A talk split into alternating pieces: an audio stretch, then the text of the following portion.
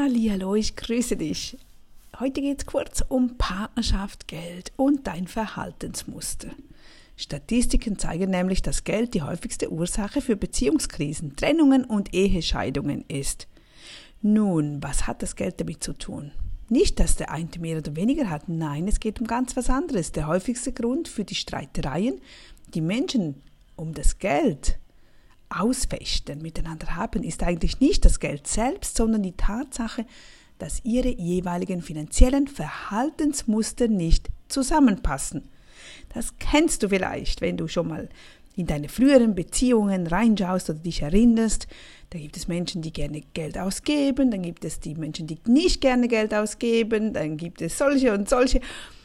Und das trifft sich natürlich dann zusammen. Und wenn wir nicht darüber sprechen können oder wenn wir unsere Muster nicht mal selbst kennen oder nicht darauf achten, dann sind wir dauernd am Streiten, weil wir nicht die andere Person verstehen können. Also ganz egal, über wie viel Geld du verfügst, wenn dein eigenes Verhaltensmuster nicht mit dem Verhaltensmuster deines Partners zusammenpasst, dann hast du oder er oder ihr ein großes Problem.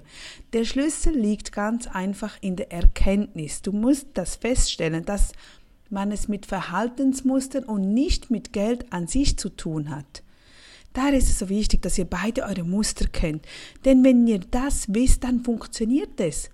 Dann könnt ihr Systeme aufbauen. Wenn du weißt, dein Partner gibt alles Geld aus, was auch schön ist. Das ist ja nicht negativ. Es gibt Menschen, bei denen geht der Geldfluss so einfach, der kommt rein, raus, rein, raus. Und dann gibt es andere Menschen, die haben Angst, die möchten zuerst 100.000 auf der Seite haben und erst dann geht es rein, raus, rein, raus. Aber das könnt ihr besprechen und sagen, okay, schau mal, mir ist es wichtig, ich möchte sechs Monatsausgaben auf der Seite haben. Die andere Person sagt, ach, ich brauche das nicht, weil ich bin ein Lebemensch. Bei mir kommt das schon rein. Jetzt sucht ihr einen Nenner und sagt, okay, komm, aber drei Monate Ausgaben machen wir auf die Seite zuerst und dann lasse ich dir das wieder und ich lasse mir das. Daher gibt es auch das Drei-Konten-Modell oder das Fünf-Konten-Modell, wo eben gerade das aufgeteilt wird, so dass jeder sein Geld selbst verfügen kann, aber dass trotzdem auch ein Puffer bestehen bleibt. Das Ganze hat natürlich auch mit den Erinnerungen zu tun. Wie ist man aufgewachsen? Was für Sprüche hörten diese Menschen? Wie, wenn bei jemandem einfach das Geld immer gekommen ist, dann hat der oder die Person auch keine Angst.